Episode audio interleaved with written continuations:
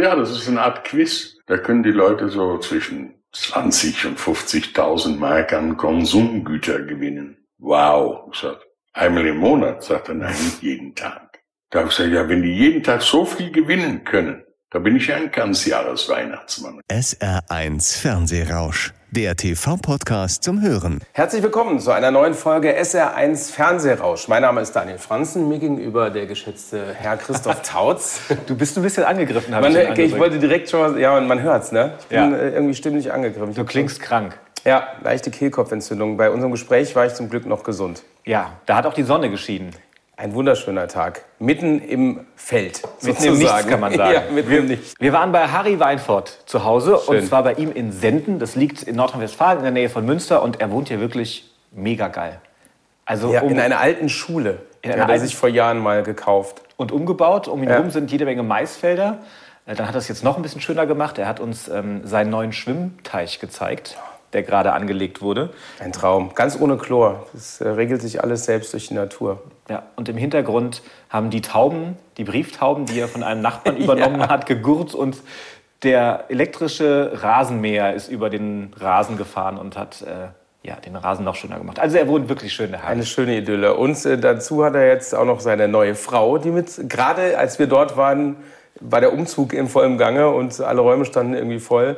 Und äh, da hat er uns auch die schöne Geschichte erzählt, wie die beiden sich kennengelernt haben, nämlich beim Karneval. Ganz schöner Player ist er, hätte ich ihm gar nicht es zugetraut. war kein Alkohol im Spiel, zumindest nicht so viel, dass sie am nächsten Morgen gesagt hätten, hups, wer ist denn das? Er hat uns exklusiv verraten, mit welchem Anmachspruch er seine neue Frau klargemacht hat. Kannte ich noch nicht. Und ich auch nicht. da war er wirklich gut, Respekt. Und was man schon dazu sagen muss, wir waren schon mal bei ihm zu Hause und ähm, haben schon mal mit ihm ein längeres Gespräch geführt. Äh, und wir sind voller Vorfreude dahin gefahren. Zum einen, weil es ein wirklich netter Typ ist äh, und wir ihn wirklich sehr mögen und weil wir uns unfassbar für ihn freuen, dass er eben diese Frau jetzt Ja. äh, kennengelernt hat. Weil als wir das letzte Mal mit ihm gesprochen haben, da war er Single und man hat so ein bisschen rausgehört, dass er auch nicht unbedingt glücklich ist mit der Situation. Und das werdet ihr jetzt auch gleich in der nächsten Dreiviertelstunde hören. Harry Weinfort ist wirklich das beste Beispiel für ein Familienmensch.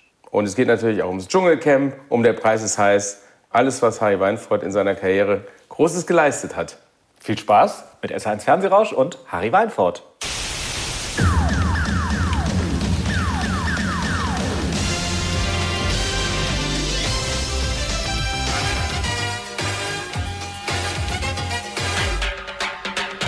SR1 Fernsehrausch, der TV-Podcast zum Hören. Herzlich willkommen im Fernsehrausch, Harry Weinfurt. Ja, vielen Dank, dass ihr mich wieder eingeladen habt. Wir freuen uns sehr, dass wir schon wieder bei dir zu Hause sein Ja. dürfen. Nein, Ja. gerne. Wir möchten viel besprechen, aber wir legen erstmal los mit unseren fünf schnellen Fragen. Die Schnellfragerunde. Echter, vollständiger Name.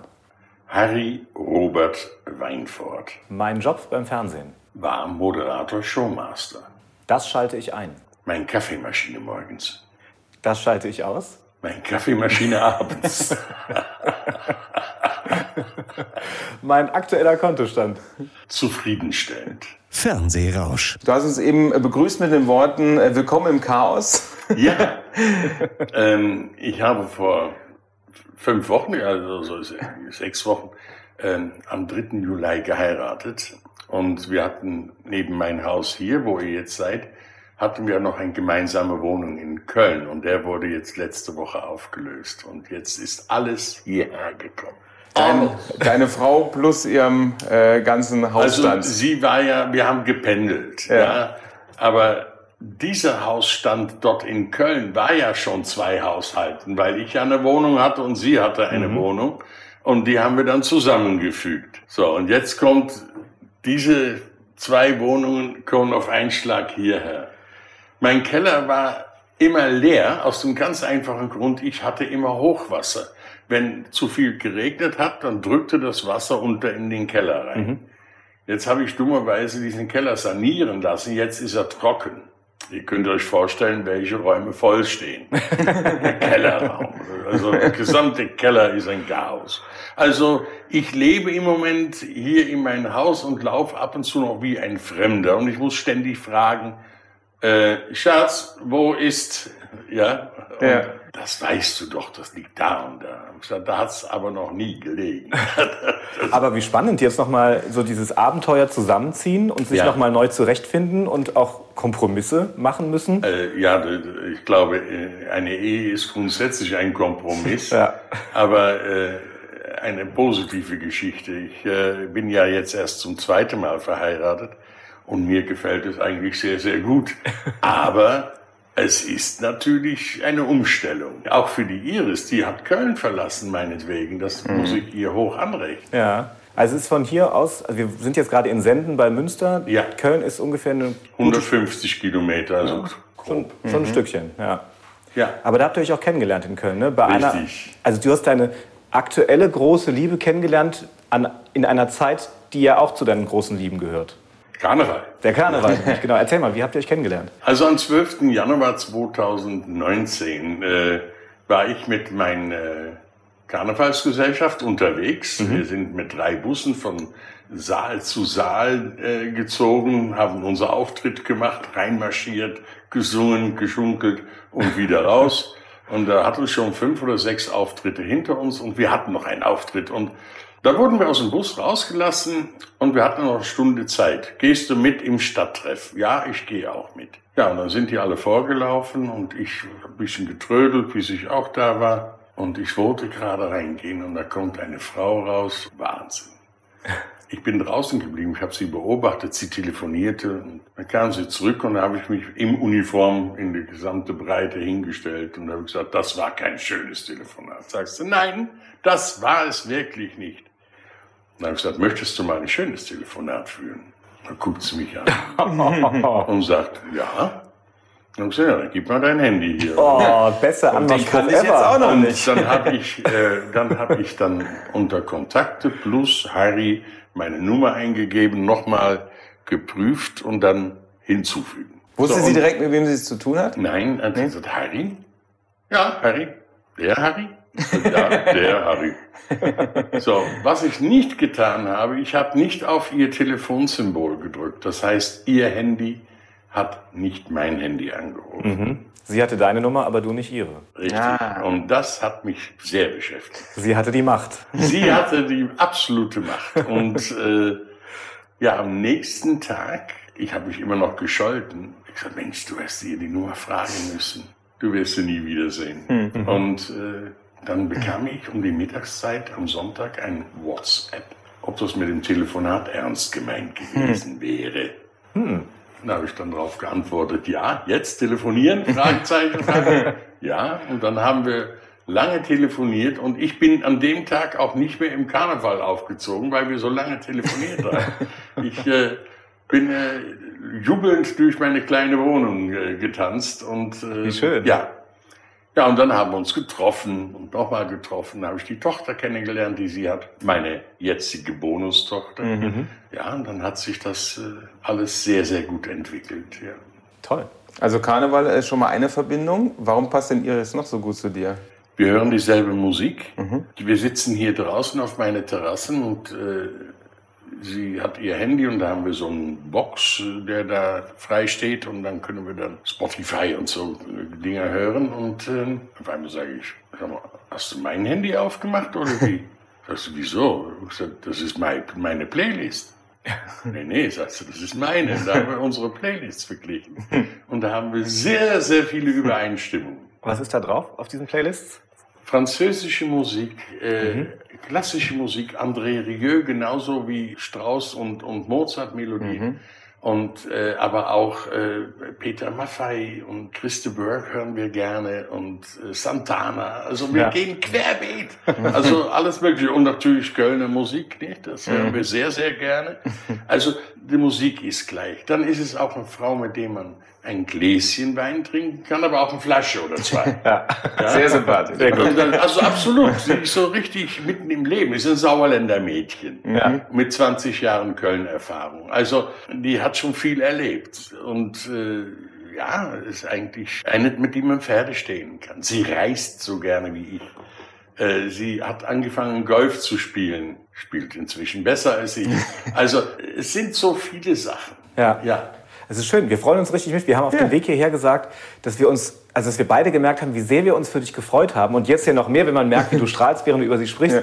Weil als wir das letzte Mal hier waren, haben wir gesagt, Mensch, so ein netter Mensch. Ja, ja. Und hat so ein schönes, tolles Haus. Und dann musste er da ganz alleine drin wohnen. Der musste nicht. Oder, aber oder hat er gerade allein drin damals noch? Äh, Stimmt. Ja, damals hat mein Luna noch gelebt. Ja. Das war ja natürlich ein Herz und eine Seele. Nicht? Also wir zwei in Holland sagen wir zwei Hände auf einen Bauch. Aber Luna ist leider nicht mehr. Die hat mich nach 16 Jahren und drei Monaten verlassen. War bitter, war eine harte Zeit. Wow, wow, wow. Und äh, naja, ich war nicht auf der Suche nach einem neuen Partner. Ich äh, so, nö, gefällt mir ganz gut so. so in aller Ruhe. Und Iris war auch nicht auf der Suche. Mhm. Und da stehen sich zwei gegenüber, die beide nicht auf der Suche sind, eigentlich damit sich abgefunden haben, ihr Leben so anders zu gestalten, mhm. dann passiert das. Ja. Das klappt meist am besten. Ja, so. genial. nicht zu verbissen an die Sache rangehen. Nein. Ja. Und jetzt wohnst du bald hier und es wird einiges umgestellt. Total. Gibt es denn einen Lieblingsgegenstand hier von dir, hier in diesem Haus? Nein, nein. Also ich habe mich in frühester Zeit schon verabschiedet von irdischen Gütern. Also mhm. ich, mein Herz hängt nicht an Steinen. Ich wohne sehr, sehr gerne hier. Das gehört mir. Mhm. Alles gut. Auch nicht die Vitrine draußen. Beim Reingehen habe ich gerade gesehen, da stehen ja deine Fernsehpreise, die du bekommen ja, hast. Ja, richtig. Die hat doch bestimmt einen emotionalen Wert, oder? Der ein oder andere, mehr oder weniger. Aber das ist auch nicht so wichtig. Wichtig ist, dass man lebt. Und mir wurde mal gefragt, äh, was bedeutet für dich Reichtum? Für mich ist Reichtum, wenn ich morgens wach werde und äh, ich liege doch so schön unter meine Decke und ich stelle dann fest, dass ich meine Hände noch bewegen kann und meine Füße. Und dann bin ich so langsam richtig wach und dann schlagt die Decke rüber und dann kommen die Füße aus dem Bett und dann stelle ich auf und sage ich, mein Freund, Hast wieder eine Nacht geschafft, bist wieder gesund, wach geworden. So weit sind wir schon. Das ist ein reicher Tag. Das wird ein schöner Tag. Und ähm, für mich ist Reichtum meine Gesundheit, mhm.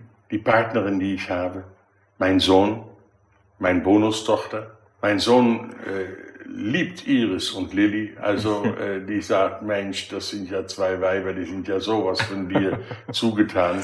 Ich freue mich für dich. Schön. Ich habe gerade eben mal geschaut, ob man hier zufälligerweise irgendwo so Klatsch- und Tratsch-Zeitungen sieht. Habe aber keine entdeckt, weil du bist zwar jetzt schon seit vielen Jahrzehnten in Deutschland, aber als Holländer bist du ja auch noch großer Anhänger vom niederländischen Königshaus und ja. verfolgst da ja auch ziemlich auch. genau, was da so passiert. Ja, ja, ja, Und hast auch schon den einen oder anderen kennenlernen dürfen.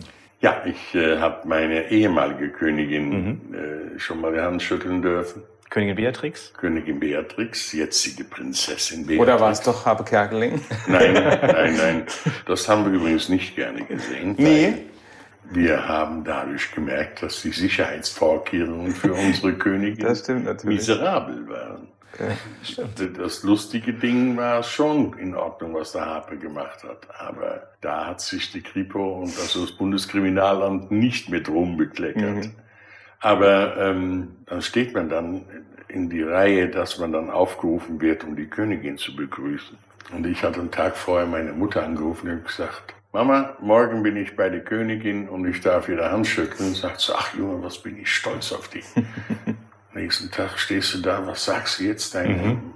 deine Königin? Und wie ich dann ihr sagt, äh, guten Tag Majestät, äh, meine Mutter und ich sind besonders stolz, dass ich heute Ihnen hier der Hand geben darf. Und dann hat sie furchtbar gelacht und hat gesagt, ich habe schon viel gehört, aber das noch nicht. da habe ich gesagt, ja, aber ich habe gestern mit meiner Mutter telefoniert und die hat gesagt, Junge, bin ich stolz auf dich. Das ist aber schön. So, und dann musste ich dann, habe ich mich verabschiedet, habe gesagt, danke für die Einladung. Dann bin ich weitergelaufen und da stand dann Willem Alexander und mhm. Maxima.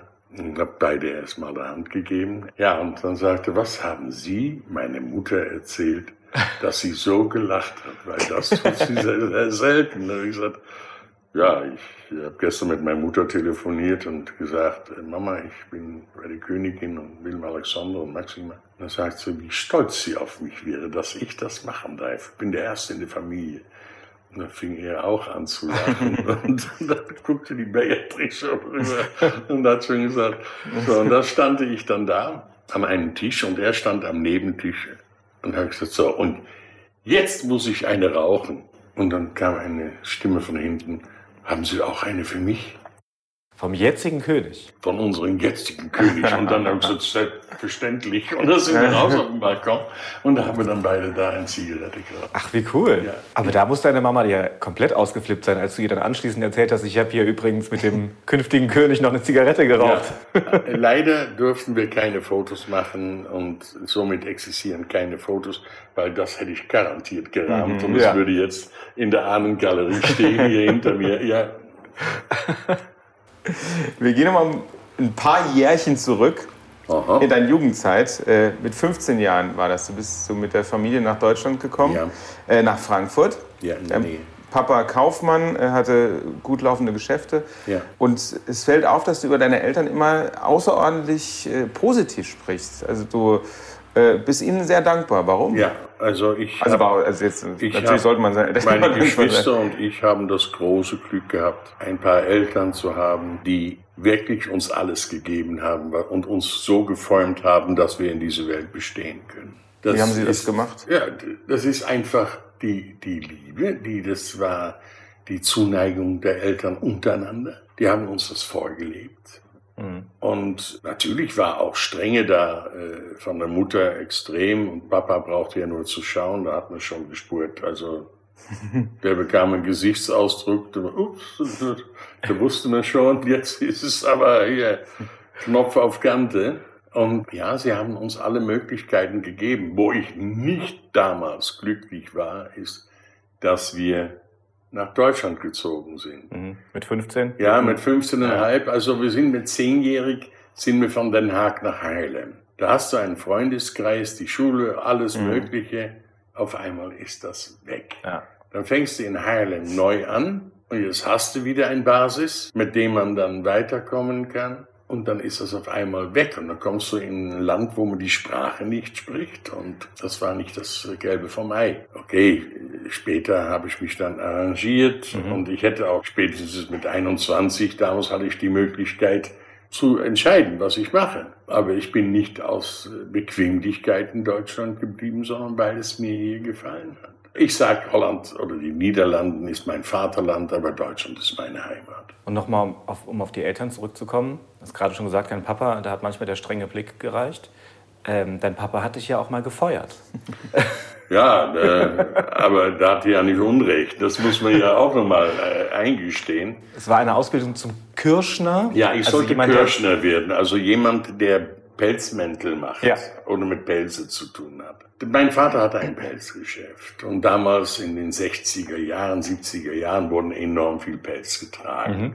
Deutschland hat einen Aufschwung erlebt, die Leute wollten sich was leisten und mein Vater wollte, dass ich in seine Fußstapfen trete, aber die Fälle, die Mäntel, das hat mich absolut nicht interessiert. Ich war dermaßen desinteressiert. Also, und dann war ich außerdem noch furchtbar faul.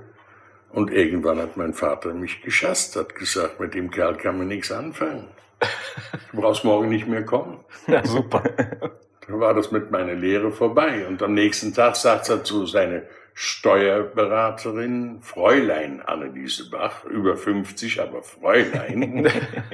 Was mache ich mit dem Kerl hier in Deutschland? Muss man doch eine Lehre gemacht haben, sonst ist man sein Leben lang Hilfsarbeiter. Ja, dann schick ihn zu mir. Da bekam ich abends am Abendbrottisch gesagt, morgen früh 9 Uhr, Fräulein Bach, du wirst Steuerbevollmächtigte Gehilfe. Ja, und wenn ich das nicht will, du willst. Du hast zu wollen. Und da habe ich wohl gemerkt, ich komme aus der Nummer nicht raus und habe dann meine Lehre durchgezogen. Und ich bin jetzt also, den, jetzt heißt es Steuerfachgehilfe, aber damals ist es Gehilfe in Wirtschafts- und steuerberatendem Beruf. Klingt auch super. Hört sich viel besser an. Ja. Wir wollen mal ganz kurz auf deine berufliche Karriere zurückgucken, weil wenn man sich die genauer anschaut, sieht man, dass du immer mutig warst oder bei unserem letzten Gespräch hast du ge- gesagt, du hast auch hier und da mal Eier gezeigt. Also nach der Steuersache Eier hast du, gezeigt, hoffentlich nicht. Das hört so an, als hättest du hier Plank Nein, er hat gezogen. behauptet, dass er Eier, dass er Eier also hat. gezeigt, dass er Eier hat. Genau, das war gemeint. Also du hast bei einer Airline gearbeitet danach, dann, dann hast du dich mit Ende 30, als du schon ähm, deinen Sohn hattest und verheiratet warst, Ja. hast du gesagt, okay, ich wage jetzt noch mal was, hast dich selbstständig gemacht, Ja. eine eigene Firma gegründet und mit dieser Firma gab es irgendwann diese mittlerweile legendäre Kreuzfahrt Richtung Hollywood. Du Ja. hast Medienmenschen begleitet und ähm, wurdest unterwegs angesprochen vom RTL-Unterhaltungschef. Ein Gespräch, das dein Leben nochmal radikal geändert Total hat. auf den Kopf gestellt hat, ja. Was hat er zu dir gesagt? Könntest du dir vorstellen, bei uns ein Game Show zu moderieren? Worauf ich sage, ja, das kann ich mir gut vorstellen. Was ist ein Game Show? Weil das Wort war damals noch nicht so geläufig. Ja. Und sagte, ja, das ist eine Art Quiz.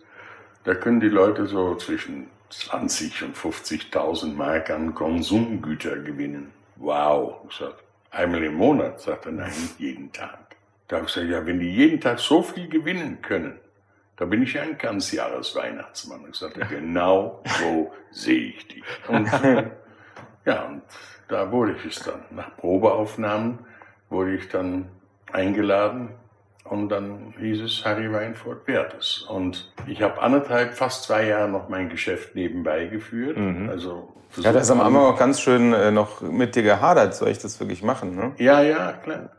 Soll ich das auch machen? Ich habe das auch mit zu Hause besprochen. Ich habe gesagt, wir kommen aus der Anonymität raus und äh, mach, was du willst. Und ich gesagt, okay, mach ich. Dann warst du der Mann für der Preis ist heiß. Ja. Und damals hieß es ja auch noch auf dieser Kreuzfahrt, ich schaue mir jetzt mal die Aufzeichnung vom Original an, The Price is Right, das ist ja die, Ja. die Vorlage in den USA. Ja. Da, hast du, da sieht man auch mal wieder, wie viel dir Familie bedeutet. Da hast du Ja. nämlich gesagt, nee, komme ich nicht mit. Da bietet dir jemand gerade die Moderation einer Game Show an, einer täglichen. Du sagst, nee, ich muss aber nach Hause. Ich muss nach Hause, weil am Freitag werde ich am Flughafen erwartet und fahre nach Holland, weil meine Eltern ihren 40-jährigen Hochzeitstag feiern. ja. Und das haben sie drei Jahre im Voraus geplant. Die haben in ein Center Park, äh, haben sie drei nebeneinander liegende Bungalows gemietet, damit der gesamte Verwandtschaft äh, so nah wie möglich beieinander ist. Da kann ich nicht sagen, nee, ich komme erst vier Tage später aus äh, Hollywood zurück, weil ich mir eine Aufzeichnung von irgendeiner Show anschauen soll. Das war mir nicht so wichtig wie der Hochzeitsfeier, also der Jubiläum von meinen Eltern. Also bin ich geflogen. Ja. Ich sagte, ist das dein Ernst? Ich sagte, du bietest mir eine Fernsehshow, meine Eltern und mir das ganze Leben. Man Da wusste ja auch noch nicht, wie groß es wird wahrscheinlich. Nein, ne? aber kommt ja noch äh, man weiß gar nichts. Aber ich weiß, dass ich wohl dran getan habe, dahin zu gehen, weil leider hat mein Vater den 45. Hochzeitstag nicht mehr erlebt. Der ist dann drei Jahre danach, äh, also der ist 92 gestorben, also hat seinen 45. äh, Hochzeitstag nicht erlebt. Also war es für mich viel, viel wichtiger, dass ich da war, dass ich das nicht versäumt habe. Das würde ich mir nämlich heute vorwerfen. Alles richtig gemacht. Alles richtig gemacht. Und am Ende ist es gut gegangen. Du wurdest der Moderator von Der Preis ist heiß. Ja, 1873 Mal.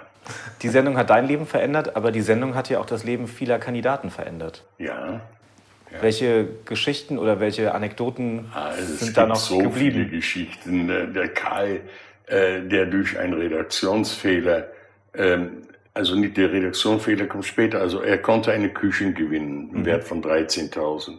Normalerweise gehört es zu dem Spiel noch vier Geschenke dazu im Wert von 2.000, 3.000. Aber es waren Geschenke im Wert von 8.000, 9.000. Jetzt konnte er sich entscheiden. Entweder du nimmst die Geschenke und das Spiel ist vorbei, oder aber du willst die Küche und die Geschenke haben. Dann muss aber die Zahl von der Küche hundertprozentig stimmen. Boah. Ui. Und ich habe gesagt, er entscheidet sich für die 9000 Euro klar. Mark. Ne? Und ich sagte, ich will die Küche haben. okay. Ja, dann wollen wir mal schauen. Und dann gewann er Küche und Preise. Er hat wirklich die korrekte Zahl getippt. Und hat dann im Superpreis am Ende der Sendung das Auto nicht ge äh, gewonnen. Er hat den Superpreis nicht gewonnen. Und ich habe ihn Monaten, Monaten später, fast ein Jahr später, in Nürnberg auf der Straße getroffen. Ich so, Karl, ja, Karl sah nicht gut aus. Karl war traurig. Was war passiert? Er ging in Rente, er hat bei einem Autovermieter gearbeitet, er ging in Rente, seine Frau sagte, du kannst gehen, ich brauche dich nicht mehr. Und sie hatte das Häuschen und er hatte nichts, deswegen wollte er unbedingt die Küche haben, weil er keine Küche hatte. Ah. Und ähm, er war bei einem Autovermieter beschäftigt, also der wird auch nicht so viel bezahlen. Ja. und sagte, das wäre für mich die letzte Chance gewesen, ein Auto zu bekommen. Dann habe ich gesagt, naja, du hast kein Geld gehabt, um eine Küche zu kaufen. Jetzt hast du eine Küche. Ja. Liebe Gott hat also geholfen, dir eine Küche zu besorgen. Von einem Auto war nicht die Rede. und außerdem, sagen wir ganz ehrlich, kannst du dir ein Auto leisten? Versicherung, mhm. Steuern, ja. Sprit? Nee, so hätte er es nicht gesehen. Er hat nur den Besitz vom Auto gesehen. Ja, gut. Da habe ich gesagt, das muss auch bezahlt werden. Ja. Neben deine Miete und alles mhm. andere. Ja, und am nächsten Tag hat er jemand kennengelernt, das war ein Unternehmerin und jetzt hat er ein Auto mit Chauffeur. Oder ich habe noch eine, ein, ein städtischer Angestellter aus München, gewinnt ein Alfa Romeo. Mhm. Und hat gesagt, wann kriege ich das Auto und wann wird es ausgestrahlt? Dann habe ich gesagt, ja, ausgestrahlt wird es erst in fünf Wochen. Kriege ich das Auto vorher? ja, ja, sicher. Das wird so bald ausgeliefert, wie es geht. Und die muss man so ein bisschen Hallodri als Ehemann gehabt haben. Und wie das Auto gekommen ist, hat sie es sofort verkauft für 40.000 Mark. Ja. Und ist dann zum Professor von ihrer Tochter gegangen, Musikprofessor, und hat die Geige gekauft, wo sie immer drauf spielte, wenn sie bei ihm war. Und die mhm. war so verliebt in diesem Instrument. Und hat sie für 40.000 Mark eine Geige gekauft für ihre Tochter, weil sie hat gesagt, wenn ich den Kerl einfach umher vor die Tür stelle, dann sehe ich ihn gar nicht mehr, dann ist er nur noch unterwegs. und das war eine schöne Geschichte. Also, und da gab es noch viele, viele andere schöne Geschichten.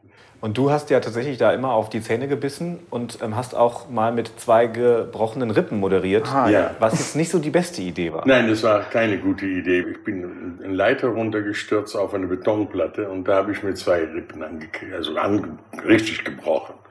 Und äh, hat der Walter hat gesagt, egal was Sie gewinnen, fassen Sie den Harry nicht an. äh, weil er hat zwei gebrochene Rippen und die Leute, oh, mhm. oh, ja, schön. Da kommt eine Dame, die gewinnt ein Auto. Das erste, was sie tut, sie umarmt mich. Und in dem Moment lieg ich schon flach auf dem Rücken. Da hat's knack, knack gemacht. Und erst auf die Knie und dann auf die Seite gefallen. Und ich konnte nicht mehr aufstehen. Ich hatte Schmerzen wie ein Hund. Aber die Frau, die konnte, die war so glücklich über ihr Auto. Mann, oh Mann, oh Mann. Ja. Ist das ausgestrahlt worden dann? Ja, ich glaube ja. ja. ich glaube ja, ich weiß es nicht. Gibt es sonst noch irgendwelche Pannen, woran du dich erinnerst? Ja, Pannen gibt es ja jede Menge. Ich bin reingekommen und habe gesagt, ja, das ist die letzte Sendung für Ostern. Ich wünsche Ihnen alles Gute. Totenstille. Harry, das ist die nächste Sendung. Okay. also machen wir nochmal. Ich habe das mich verwechselt. Oder ein Porsche sollte spektakulär äh, aus dem Tor heraus durch einen Papierwand fahren mit Sternen drauf. Mhm. Und das wurde geprobt und dann, wenn sie die Hand von dem Bühnenarbeiter sieht, dann sind beide Flügeltüren auf mhm. und dann Gas und durch das Papier durchfahren. Okay. Und der Bühnenarbeiter zieht zu fest, sie sieht die Hand, gibt Gas aber da oben hat sich durch den festen Zug was ausgeklingt und dann von dem Publikum aus gesehen, der rechte Tür stand noch. Oh Mist. Und da ist ein niegelnagelneue Porsche durch die Tür durch. also, Out. Eine meiner Assistentinnen, Diana, steht neben einem Kaminsims und äh, sie macht so, sie berührt das Ding nicht, auf einmal bricht da ein siebeneinhalbtausend Mark teuren Kaminummantelung in sich zusammen und kein Stück war größer wie ein, ein Maßriegel. Ein Wheelie auf einem Motorrad, weil ihr Hand rutschte, es hat ihr irgendwas eingecremt. Und da hat sie dann, ist sie reingekommen, die Gitter, und hat ähm, ein Wheelie mit einem 135 PS Motorrad durch den Studio gemacht, dass der Wald abgehauen ist, Sie hat es aber gerade noch geschafft bis zum Ratepult. Also es ist schon viel passiert. Am Anfang lief äh, der Preis ist heiß am Nachmittag bei RTL. Ja. Und dann wurde es in den Vormittag verschoben. Ja. In einen großen Game Show Block, auch zusammen mit dem Familienduell. Ja. Was du nicht schön fandst. Nein. Weil der Sendeplatz ähm, natürlich nicht so attraktiv wir, ist. Äh, wir dachten erst, der Sendeplatz wäre nicht so attraktiv. Aber äh, uns wurde auch nicht erklärt, warum sie es getan haben. Hinterher haben wir es dann wohl erfahren. Man wollte einfach die Vormacht von ARD und ZDF im Vormittagsprogramm brechen. Mhm. Man wollte erfolgreiche Formate dagegen ansetzen, was auch gelungen ist, weil die haben ihr gemeinsames Vormittagsprogramm wirklich getrennt. Und dadurch verteilt sich dann die Zuschauerzahl mhm. für den einzelnen Sender und äh, RTL wurde dadurch auch durch die Game Show Schiene vormittags äh, zum Tagessieger jeden Tag. Mhm. Also wurde genau das erreicht, was Dr. Thoma wollte. Mir wurde auch gesagt, Harry, wenn du es schaffst, 600.000 Zuschauer im Vormittagsbereich zu bekommen, wir kamen von zweieinhalb, drei, dreieinhalb Millionen, dann kriegst du einen Zehnjahresvertrag.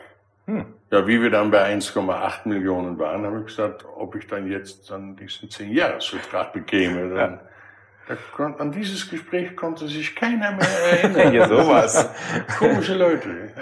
Kurzzeitgedächtnis nicht in Ordnung. Ihr habt euch äh, auch eine Kabine geteilt, ne? ihr, ihr Game Show-Moderatoren. Äh, du, Werner Schulze-Erdel und äh, Frank Elstner Frank Elstner, genau. Ja, richtig, ja. Und man hat äh, immer dann gewusst, wer gerade, also wenn man Ja, in den wenn- Kühlschrank geschaut Wenn hat, wir im wer, Kühlschrank äh, geschaut haben, dann wusste ich sofort, ah, Frank Elster war als letzter hier. Warum hat sich das geäußert? Bei dem war Wasser drin, wie bei mir. Aber äh, bei Werner war immer Pinot Grigio drin. Der, musste sein Pinot Grigio haben, ja. Hat ihn das lockerer gemacht vor der Show? Ich weiß es nicht, ob er viel getrunken hat während der Show oder davor oder danach. Das weiß ich nicht. Aber er trank sehr gerne Wein, ja. Irgendwann war Schluss mit der Preis. Das heißt, Ja. du hast es schon rechtzeitig oder sehr frühzeitig erfahren. Anderthalb Jahre vorher. Das stelle ich mir aber hart vor, wenn man Ist es weiß, auch. Man muss jetzt anderthalb Jahre lang noch durchziehen. Da, da schwindet Nein, doch man auch die macht es ja Motivation. gerne. ne? Also, äh, und man hofft ja, dass vielleicht dann doch irgendwie der Vernunft beim Sender siegt. Ah, und dass okay. sie sagen, äh, ja, wir müssen die Sendung doch behalten. Das heißt, du hast dich möglicherweise sogar noch mehr dann angestrengt auch, um Nein, nein, nochmal zu nein. Also überzeugen? ich habe mich bei jeder Sendung Ja. angestrengt, weil das war mein Ding. Also das war mein Baby. Und Mhm. Äh, entweder du machst etwas mit Begeisterung und du brennst für deine Sache, oder du lässt es bleiben. Ich musste einmal morgens mit der Bahn wohin fahren, sehr früh. Und dann habe ich in die Gesichter der Menschen geschaut. habe gesagt, die sind doch alle unglücklich, was sie machen. Warum tun die nicht was anderes, was die glücklich macht? Jeder ist doch sein Glückes eigenen Schmied. Auch als Angestellter bin ich Unternehmer. Ich vermiete meine Arbeitszeit. Ja. Dann suche ich doch einen anderen Mieter. Aber ja, das ist dann so traurig. Nee, man macht es entweder mit vollen Herzen oder man lässt es bleiben. Aber das ist ja dann wirklich hart, wenn dann Ja, RTL-Buchmacher kommen und sagen, die Sendung bringt jetzt nicht mehr den Gewinn, den wir uns erhoffen. Äh, und das deswegen nehmen wir dir dein Baby weniger, weg. das war weniger, das, äh, es war nicht mehr Gewinn. Wir hatten ja äh, dadurch, dass die Game Show Schiene vormittags lief, ich fing mit 150.000 Zuschauer an. Das war die irgendwie Springfield Story. Mhm. Und äh, am Ende hatte ich zweieinhalb Millionen und der Werner, äh, der fing mit zweieinhalb an und steigerte das noch auf dreieinhalb Millionen und das Punkt 12 Mittagsmagazin fing mit dreieinhalb Millionen an. Also wir haben ein gutes Lead-In gemacht für ein sehr gutes Magazin. Die Zuschauerzahlen, wo wir weg waren vom Magazin, sind ja richtig gekellert. Da hat es kein Mensch mehr interessiert, weil sie nicht hängen geblieben sind. Naja, es war bitter. Mir hat's leid getan für das, für das Team auch. Wieder so ein Buch, nicht? Wenn man äh, knapp äh, über neun Jahre mit einem Team zusammen ist, dann geht man nicht gerne. Ja. Dann äh, verliert man wieder seine Familie. Ja. Ja? Und das ist äh, schade. Aber so ist das Leben. Äh, der Vertrag war so. Und äh, wenn man Vertragspartner ist, dann muss man damit rechnen, dass ein Vertrag nicht verlängert wird. Ja, das ist jetzt so die objektive Sichtweise, aber die subjektive, persönliche ist ja schon so, dass man dann, dass die Gefahr, dass man dann in so ein Loch fällt, Nein, Ziemlich groß äh, ist, wenn Dazu bin ich viel zu froh gelaunt und, und viel zu äh, bodenständig und realistisch. Also ich Ja. habe das als, äh, also RTL hat sich mir gegenüber komplett korrekt verhalten. Mhm. Die hätten auch nichts sagen müssen. Äh, die hätten bei der Vertragsunterschrift für das nächste Jahr nicht sagen müssen, Harry, das ist übrigens dein letzter Vertrag. Weil nächstes Jahr werden wir die Sendung nicht mehr machen. Mhm. Also übernächstes Jahr. Also ich wusste es anderthalb Jahre vorher. Sie hätten genauso gut warten können bis Mai Ja. und dann sagen können, äh, übrigens, nee, wir verlängern nicht. Dann gab es ja tatsächlich noch mal eine Neuauflage bei RTL Habe ich Plus. gehört, ja. Von, hast du auch was gesehen davon? Das war vor ein paar Jahren mit Wolfram Ich habe Kohns. hab fünf Minuten aus Versehen, hab ich, bin ich reingezippt. Und dann? Ja, Also du wusstest auch vorher gar nicht, dass das... Doch, ich wusste Okay. es, ich wusste es, aber es hat mich nicht interessiert und die Besetzung auch nicht. Also äh, Hast du auf den Anruf möglicherweise gewartet, dass sie Nein, dich ich hatte, fragen als ich Moderator? Hatte, und zwei Jahren vorher hatte ich einen Vorvertrag. Aber äh, das war nicht der Willen von RTL, sondern der Willen des, des Lizenzinhabers. Und RTL wollte seine Moderatoren, die sie hatte, beschäftigen. Aber das ist dann die nächste Geschichte. Sagen wir mal so, es ist schade für das Format, weil es nämlich gut ist. Meinst du denn, es wäre mit dir bei RTL Plus nochmal erfolgreicher geworden? Weiß oder, ich nicht. Oder hat es einfach, ist die nicht. Zeit nicht mehr? Weiß ich nicht. Ich habe mit vielen Kollegen gesprochen. Ich habe es nicht gesehen, aber die haben gesagt, die Sendung ist nicht mehr so schön produziert, die Preise sind nicht mehr attraktiv. Also man hat das Ganze auf Sparflamme gemacht. Und, ähm, ich habe auch mit Friedrich Meissner gesprochen. Und er hat gesagt, wie sie mir das Konzept vorgestellt haben, wie sie es machen wollen. Ich habe gesagt, nee, ich sag nicht mit mir. Bei der Neuauflage vom Bei der Glücksrad, was ja Neuauflage auch vom dann. Glücksrad, weil da die Preise fehlten und Ja. so weiter. Also äh, nein, wenn Sie dann das Fernsehen neu erfinden wollen, das sind dann die jungen, dynamischen Sesselfurzer, die also äh, vom Programm wenig Ahnung haben, aber den Titel und den Job haben, aber kein Risiko gehen wollen. Bloß kein Risiko. Ja, es ist ja auch gefloppt. Ne? Es ist ja eine Staffel, sowohl von Jeopardy Ja. als auch der Preis heißt, als auch Familienduell. Mit der alten Garde, Ja. mit etwas mehr Liebe und etwas mehr Geld in der Hand hätten sie es äh, ohne weiteres wieder geschafft. In Amerika, im Mutterland, läuft die Sendung. Es läuft überall, nur nicht mehr in Deutschland. Ja, Mit vielen Quizshows und Game-Shows. ja das ist so. Bob Barker hat es, äh, glaube ich, 40 Jahre gemacht, wenn ich mich nicht irre. Und auch bei dir hat die Sendung ja dafür gesorgt, dass du die ein oder andere Mark oder mittlerweile Euro auf deinem Konto anhäufen konntest, oder? Vernünftig gehaushaltet. Ja. Ja. Aber ich habe ja weitergearbeitet. Ja. Das, äh, ich habe ja dann meine Kochsendung gehabt, der Reis ist heiß. Ich habe Teleshopping gemacht. Wie lange habt ihr an diesem Titel überlegt? Ähm, das habe ich ganz schnell gemacht. Hab, und dann habe ich in meinem Interview gesagt, ja, ich warte jetzt auf, äh, dass ich alt genug bin, dass irgendjemand kommt und eine Seniorensendung, der Greis ist heiß mit mir macht. Und äh, ich hätte das mal besser gleich schützen sollen. Einen hast du gerade äh, schon angesprochen, Walter Freiwald. Ja. Der war die Stimme bei der Preis ist heiß. Richtig. Und ähm, nachdem die Sendung dann nicht mehr existiert hat, habt ihr euch ja öffentlich auch immer mal wieder, vor allem durch ihn angeheizt, ein bisschen gestritten. Äh, wir waren nie Freunde. Ja. Und ähm, wir äh, waren nicht auf einen Wellenlänge. Wir haben professionell miteinander zusammengearbeitet vor der Kamera, aber äh, wir sind nicht abends gemeinsam ein Bier trinken gegangen. Ja. Man, das muss ja auch nicht, das ist ja auch nicht notwendig. Aber äh, wir waren alle sehr überrascht über seine Kommentare im Dschungelcamp. Da habe ich auch gedacht, also, in dem Dschungel gibt es doch keine Drogen. Also wieso, wieso reagiert er so? Aber ja, wir haben uns dann später nochmal getroffen und da haben wir auch miteinander geredet und alles Mögliche. Und äh, da habe ich ihm auch gesagt, äh, ist alles scheiße gelaufen. Ja, und ein Dreivierteljahr später dann äh, schreibt er in sein Facebook-Profil, Krebs ist ein Arschloch. Dann habe ich ihn sofort angerufen, habe ich seine Frau ein Telefon gekriegt, habe gesagt, gib mir bitte den Walter. Ja, dann habe ich hier an deinem Platz, wo du jetzt sitzt, gesessen, mit ihm telefoniert und äh, das war ein bitteres Telefonat, ganz bitter. Und äh, ja, wir haben beide gesessen, er bei sich, ich hier, und wir haben bitterlich geweint, ja. Und äh, dann bin ich äh, weggeflogen, weil ich musste. Und äh, am Samstag ist er gestorben. Kurz nach diesem Telefonat. Also Dienstag gestorben, Samstag Telefonat. Also Dienstag Telefonat, Samstag gestorben. Bitterlich geweint auch, weil man in dem Moment dann feststellt, ach, diese ganzen Scharmützel, die wir uns da geliefert haben, sind Wir ja haben gar eigentlich... keine Scharmützel gehabt. Wir haben uns weitgehend ignoriert. Also Ja. Das war eigentlich schlimm. Er hat ja eine Zeit lang schon gegen dich geschossen. Ja, nun, weil er. Also du hast reagiert, aber er hat vor allem ja immer wieder ich aktiv. Ich konnte nur reagieren. Ja, also es ist so, er war kein glücklicher Mensch. Äh, er hätte doch auch froh sein können, der Sprecher in den, einer der erfolgreichsten Game-Shows äh, der Welt mitzuarbeiten. Ja.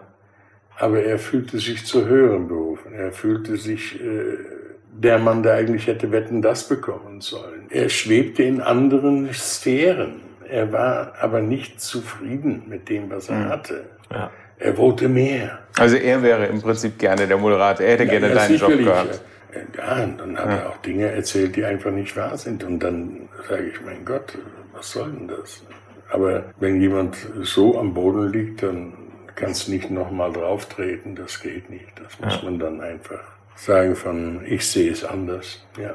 Es ist, wenn man sich ähm, die Shows anguckt, die du gemacht hast, äh, oder mit wem du was zu tun hattest, in den letzten zwei, drei Jahren sind viele Menschen gestorben. Also äh, Walter Freiwald, Karl Dall ist gestorben, mit dem du Old Guys on Tour unter anderem ja. gemacht hast.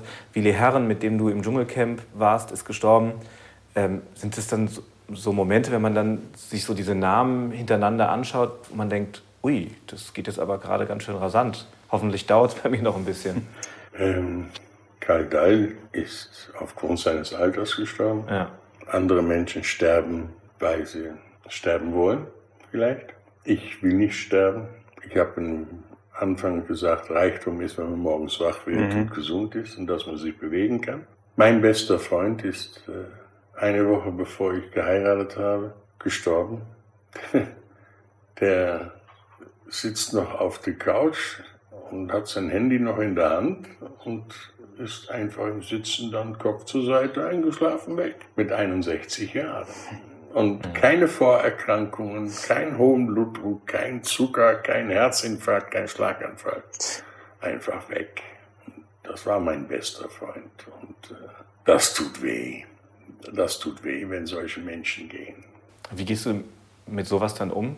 Also versuchst du es dann auf die rationale Ebene, indem du sagst, ja, das Leben ist so und. Das, das äh, Leben ist endlich, ja. nicht unendlich.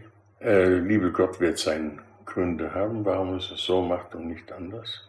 Ich flüchte mich nicht in den Glauben, weil so gläubig bin ich nicht, aber äh, kann ich es aufhalten? Nein. Geht für mich das Leben weiter? Ja, es geht weiter. Mhm. Dschungelcamp haben wir eben schon kurz angesprochen. Das war die zweite Staffel. Also inzwischen haben wir, keine Ahnung, 14, 15, 16, was weiß ich. Also ziemlich am Anfang. Ähm, Dolly Buster, Jimmy Hartwig, Isabelle Varell, die Serenik, Nadja, äh, also Nadel war mit dabei. Hm. Es hat sich schon ein bisschen was äh, verändert in dem Format ja. inzwischen. Wie siehst du das? Was hat sich verändert? Ach, es ist ja nur noch alles auf Konfrontation aus. Nicht?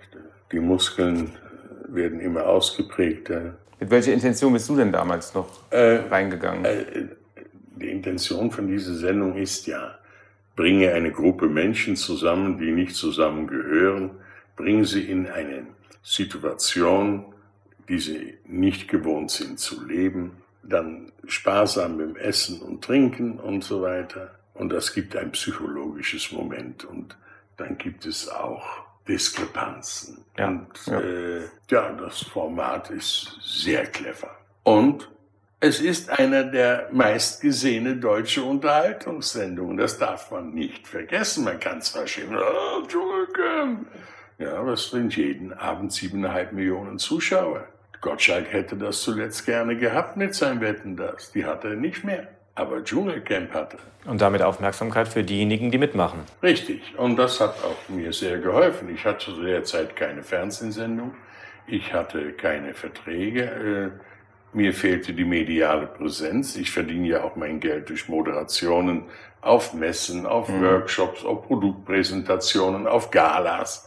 Wenn du aber keine Präsenz hast, dann wird das immer etwas weniger. Also musste ich was tun. Ja. Und schon bekam ich wieder einen Auftrag von einer Duschabtrennungsfirma und da wieder für eine Automobilmarke was zu tun und äh, dann ist das Geschäft wieder gelaufen. Ich sehe das also rein geschäftlich. Mhm. Nicht nur Geld verdienen, sondern auch die mediale Präsenz ausnutzen. Ein anderer großer Gameshow-Moderator hat gerade bei Promi Big Brother mitgemacht, Jörg Dräger. Wäre das auch was für dich oder würdest du sagen, da bin ich raus? Nein, das ist, das ist nicht mehr schön. Ja. Das war am Anfang, waren es noch bekannte Gesichter, das waren dann Prominenten. Jetzt, nee. Jörg Dräger ist ein alter Bekannter von dir, genauso wie äh, Björn Hergen-Schimpf, von dem Ja. wir dir eben schon ein paar Grüße ausgerichtet haben, war unser Gast in der letzten Folge. Mit den beiden und mit Frederik ähm, Meissner warst du nämlich unterwegs auf dem Jakobsweg. Richtig. Hast äh, dich begleiten lassen von mehreren Kamerateams. Old Guys on Tour hieß die Sendung bei Tele 5. Oh Gott, ja. Und Björn Hergen-Schimpf hat uns gesagt, also diese, dieser Weg, diese Sendung hätte jetzt eigentlich auf sein Leben kaum Auswirkungen gehabt oder eigentlich gar keine. Bei dir aber schon. Ja, Wie sah das aus? wir liefen ja meistens alleine. Der Jörg Dreger und Friedrich Meissner, die sind vorneweg gepaced. Das waren die Speedy Gonzales, der Camino. Also das war ja furchtbar. Der Jörn war immer hinter mir. Der hatte konstantesten Schritt gehabt. Das hat mir ja hinterher alles auslesen können aus unserer Uhr. Also ich lief mal schneller, mal langsamer, aber ich lief alleine. Und wenn du alleine auf dem Jakobsweg bist, da kommen dir schon Gedanken so bei Kilometer 18, 20 und du stammst weiter, weiter, weiter. Dum, Noch ein Schritt und noch ein Schritt und dann geht's den Berg hoch. Und Gott, ich habe gesagt, ich gehe nie mehr nach Österreich. Ich werde nie mehr einen Berg hochklettern. Also nein. Und ähm, irgendwann kommen dir alle möglichen Gedanken und äh, irgendwann habe ich so ein reinigendes Gefühl gehabt. Da habe ich gesagt, muss ich mich in meinem Leben bei Menschen entschuldigen für Sachen, die ich gemacht habe. Bei einem habe ich, glaube ich, gesagt, da war ich ungerecht und denjenigen habe ich angerufen und habe gesagt, du, ich habe eine Zeit lang noch überlegt, ich habe das und das damals gesagt und ich möchte mich dafür entschuldigen. So, dann, nee, du hast doch recht gehabt, das war doch so und so. Da habe ich gesagt, du, ich habe mir echt die Gedanken gemacht, dass ich das falsch gemacht Nein, nein, sagt er, es war so, wie es ist. Ich sagte, okay. Dann äh, fühl dich äh, herzlich gedrückt und gut ist. Also ich musste mich bei niemand entschuldigen. Meine, Ich habe meine Entscheidungen alle bestätigt. Und hast aber, nachdem du dann wieder zurück warst vom Jakobsweg, auch hier aufgeräumt. Ja, Und ein bisschen Autos verkauft, äh, Fahrräder weg, äh, ein paar. Ich habe, glaube ich, zwei Container aus dem Haus rausgeschaffen von Sachen. Weil du gemerkt hast, das brauchst du eigentlich gar nicht. Braucht man gar nicht. Äh, Ich habe dreieinhalb Wochen, beinahe vier Wochen aus dem Rucksack gelebt und das geht. Ja. Und der war zu voll. Ja, ich hatte zwar nur 8,9 Kilo dabei, was sehr diszipliniert ist, aber geht auch mit weniger. Du bist immer noch ähm, viel unterwegs für Sonnenklar TV. Ja, Kommst viel rum in der Welt dementsprechend. kam, weil äh, wir hatten ja durch die Corona-Krise Ja. bedingt, hatten wir ja wenig Reisemöglichkeiten. Aber wird jetzt wieder auch? Ja, da wird wieder. Ich äh, werde meine erste Reise machen äh, vom 5. bis 12. Dezember. Aha. Da geht's nach Montenegro. Oh, schön. Und das wird eine sehr schöne Reise, weil wir besuchen in vier Länder vier äh, UNESCO-Kulturerbestätten, wie zum Beispiel die Brücke in Mostar und noch Weltkulturerbe Einrichtungen. Also da machen wir Ausflüge hin aus Montenegro. Es ist eine sehr spannende Geschichte. Einmal nach Albanien, Kroatien, in Montenegro selber. Und äh, da ist es so, dass ich ähm, ja äh, mich drauf freuen und ich hoffe, dass recht viele Leute buchen, weil ich begleite die Reise als ihr persönlicher Reiseleiter. Also das heißt, fünf Reisen werden gemacht und jedes Mal ist ein anderer Moderator Ah, von Sonnenklar dabei als Reiseleiter. ist ja ein Traumjob, ne? Du kommst in der Welt rum, kriegst Geld dafür. Ja, ja, genau so ist es. Kann man sich nicht beschweren. Nein, ich tue mich auch nicht beschweren. In Albanien war ich vor drei Jahren. Das, ich weiß nicht, ob du schon mal da warst. Nein. Fantastisches Land, Ich fantastische war an der Landschaft. Grenze zwischen Montenegro und Albanien und habe in dem Flusswasser geangelt. Ah, okay. Aber auch fantastische Menschen. Also Ja. da werdet ihr ganz viel Spaß haben. Wir haben immer unsere letzte Frage in diesem Podcast, nämlich wo siehst du dich in fünf Jahren? Ähm, Iris, also meine Frau, wird ein Boutique eröffnen. Und ich bin dabei, ihr zu unterstützen, wo es nur geht, logistisch. Also das heißt, ich mache den Boten, ich mache den Schrauber, ich habe gestern noch den Laden zusammengekehrt. ähm, Ich habe keine Ahnung von Mode, aber ich kann mir gut vorstellen, dass ich kassieren kann. Oder dass ich ab und zu mal im Laden bin oder ich darf für die Damen einen Kaffee kochen, wenn ich mal da bin. Also ich sehe mich äh, in fünf Jahren an der Seite von einer wahnsinnig erfolgreichen Unternehmerin und die muss es dann richten. so sehe ich das. Und du kochst den Kaffee. Und ich koche den Kaffee und ich werde vielleicht nicht mehr im Uniform mit aufziehen im Kölner Karneval, aber ich werde es dann so machen, dass ich in den elegante Letewka, also unseren Dinner Jackets, mhm. ähm, äh, zu den Sitzungen gehe und nicht mehr auf die Bühne, sondern im Publikum mit einem Fässchen Kölsch auf dem Tisch und ja, lass es mir gut gehen. Und wenn Harry Weinfurt den Kaffee in der Boutique serviert, dann wird das dem Geschäft auch nicht gerade schaden. Ich hoffe, dass es positiv wirkt. Ich, äh, ich, ich würde mich sehr freuen, wenn die Iris Erfolg hat. Ja. Ich äh, kann nämlich neben einer erfolgreichen Frau leben. Das, das können auch äh, nicht alle, das stimmt, glaube ich. Nee, aber ich kann das. Aber das klingt nach einem sehr guten Fünfjahresplan. Ja. ja. Wir drücken euch die Daumen, beruflich und privat, dass das alles weiterhin gut läuft. Vielen Dank. Gern geschehen. Gern geschehen. SR1 Fernsehrausch. Moderation Daniel Franzen und Christoph Tautz. Alle Folgen in der ARD Audiothek.